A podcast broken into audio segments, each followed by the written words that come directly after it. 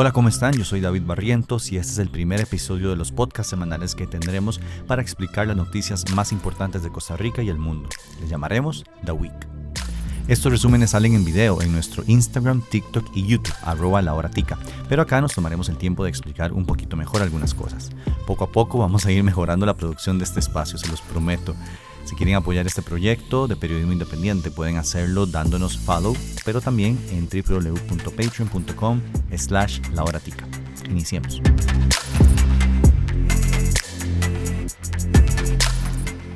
El presidente no puede eliminar la obligatoriedad de la vacuna. Punto. Les explico. En el show semanal perdón, en la conferencia de prensa semanal que tiene presidencia, don Rodrigo Chávez y la ministra de Salud, Jocelyn Chacón, anunciaron que la Comisión Nacional de Vacunación había estado sesionando con un nombramiento vencido. Bueno, en realidad son dos nombramientos los que denunciaron, el de Oscar Porras de la Asociación Nacional de Pediatría y Marvin Piva de la Caja Costarricense del Seguro Social. Sin embargo, solo este último habría estado vencido para cuando se tomó la decisión sobre la vacuna contra COVID-19. Luego dijeron que por eso el acuerdo que tomaron de incluir la vacuna contra el COVID en el esquema de vacunación quedaba nulo. Hoy ya las vacunas no son obligatorias y por lo tanto cualquier acción contra alguien que no se quiera vacunar es una violación de la ley. ¿Correcto? Eso es mentira. ¿Por qué? Porque ni el presidente ni la ministra tienen la autoridad legal para anular una decisión de ese tipo, por más nombramientos vencidos. Las únicas personas que pueden anular esa decisión son los mismos miembros de la comisión o una autoridad judicial. Entonces, hoy sigue siendo obligatoria la vacuna contra COVID-19 en funcionarios públicos y también en niños y niñas, aunque el presidente haya dicho lo que haya dicho. Ahora, sí es importante recalcar que está mal que la comisión haya sesionado con algunos nombramientos vencidos. Eso no debió haber pasado y las personas responsables tienen que asumir las debidas consecuencias. Sin embargo, eso no necesariamente anula la decisión tomada respecto a la vacunación. Y aquí es donde entra la figura de funcionario de hecho concepto desarrollado por la Procuraduría General de la República, el abogado del Estado, en algunos dictámenes basados en el artículo 115 de la Ley General de Administración Pública. Ese artículo dice que abro comillas, será funcionario de hecho el que hace lo que el servidor público regular, pero sin investidura o con una investidura inválida o ineficaz, aún fuera de situaciones de urgencia o de cambios ilegítimos de gobierno, siempre que se den las siguientes circunstancias. A. Que no se haya declarado todavía la ausencia o la irregularidad de la investidura, ni administrativa ni jurisdiccionalmente y B, que la conducta sea desarrollada en forma pública, pacífica, continua y normalmente acomodada a derecho. Cierro comillas. La Nación publicó uno de esos criterios de la Procuraduría, el C-117-2006, que dice que, abro comillas, los actos o acuerdos que adopte un órgano colegiado no podrán considerarse inválidos por la sola circunstancia de que alguno de sus miembros ostente la condición de funcionario de hecho. Cierro comillas. Hay otros dictámenes más de la Procuraduría que ya se han referido sobre el tema.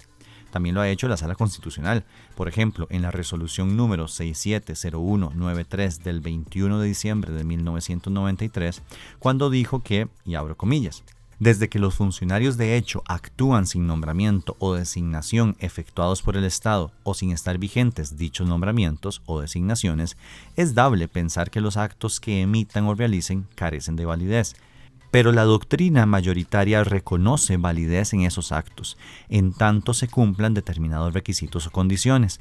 Tal posición obedece a la lógica necesidad de preservar el interés general, principal objetivo que debe atender el orden jurídico. Cierro comillas. Y dice la sala en esa misma resolución que uno de los requisitos para que esos actos tengan validez es, abro comillas, el reconocimiento de la validez de estos actos en favor de los terceros debe ser de interés público en busca de la seguridad jurídica y a la certidumbre del derecho. Cierro comillas. Desde mi perspectiva, era de absoluto interés público la declaratoria de obligatoriedad de la vacuna en ciertas poblaciones. Lo dicho por el presidente, que además tildó de tener un gusto por las cosas anómalas a la comisión de vacunación, solamente parece un intento de buscar golpear a dicha comisión, nada más porque no hicieron lo que él pidió en mayo, de eliminar la obligatoriedad de la vacuna. Lo peligroso es que ahora podrían excusarse en esos nombramientos vencidos para poner en la comisión gente que simplemente le importe un bledo la ciencia y se doblegue ante los deseos del presidente. En ese mismo episodio del mejor reality que ha tenido Costa Rica hasta el momento, el presidente se dejó decir esto. Le voy a decir muy franco, yo a esos medios y a los de su especie, porque son una especie, porque la gente habla de la prensa, eso es como decir hablar de la fauna. Hay rinocerontes, hay mapaches, hay ratas, hay aves, la fauna. A la especie de prensa que usted está hablando, yo no les creo. Vean, uno puede caerle bien un presidente y gustarle y apoyar la mayoría de decisiones que tome. Eso es, es válido y está bien. Pero de eso a aceptar ataques como estos a los medios de comunicación ya son otros 100 pesos.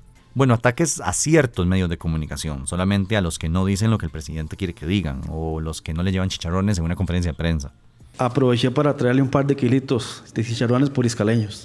Este tipo de actitudes, decirle animales a la prensa, no deberíamos normalizarlas. No está bien viniendo de un presidente, sea Rodrigo, Carlos, Guillermo o Laura. Y no, las últimas tres presidencias no hicieron eso. Es realmente decepcionante que empecemos a irnos por ese camino, que parece ser uno más para distraernos de los temas realmente importantes del país, como la gasolina, que por cierto subió a más de mil colones el litro otra vez. Los alquileres, por ejemplo, que están altísimos, la inflación o en general el costo de la vida. Por otro lado, un poco más positivo, tal vez el presidente firmó dos decretos relacionados al precio del arroz.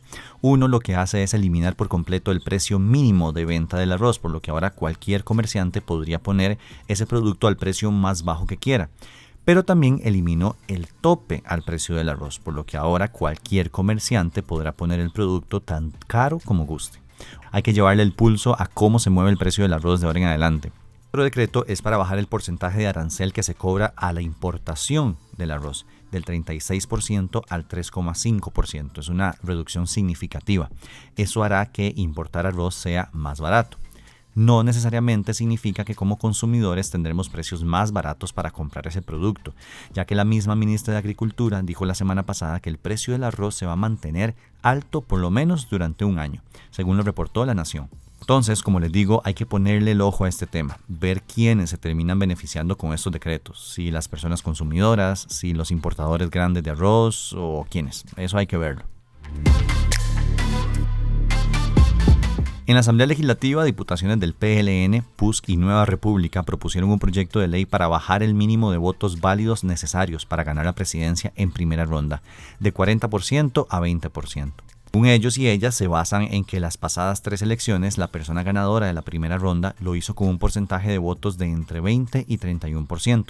Sin embargo, se les olvidó decir que en dos de esas tres elecciones, quien había quedado de segundo en la primera ronda, como Carlos en 2018 o Rodrigo en 2022, terminaron ganando la presidencia en segunda ronda. La propuesta es peligrosa porque debilitaría nuestro sistema democrático.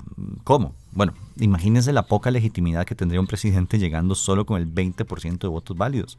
Si ya el abstencionismo es altísimo, necesitaría muy, muy poquitos votos para quedar. Y no. ¿Saben quién hizo algo parecido a esto? Daniel Ortega.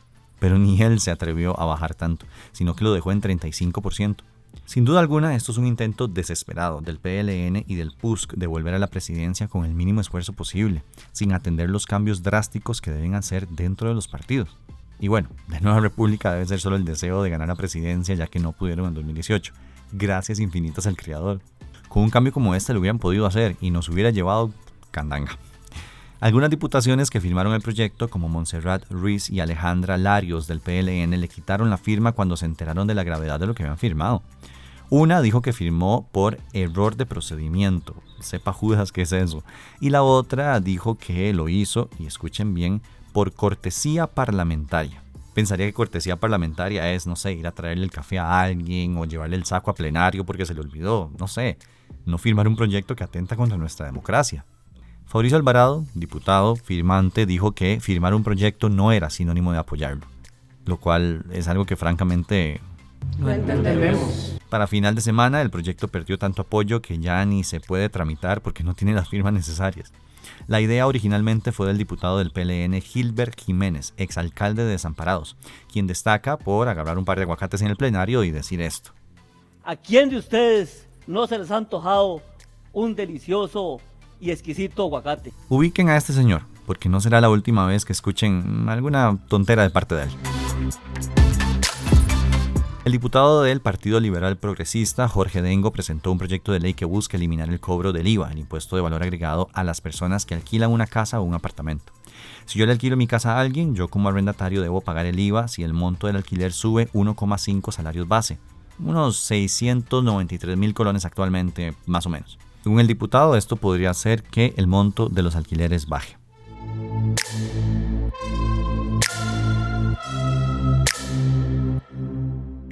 Esto fue un resumen de algunas de las cosas más importantes que sucedieron la semana del 1 al 5 de agosto en Costa Rica.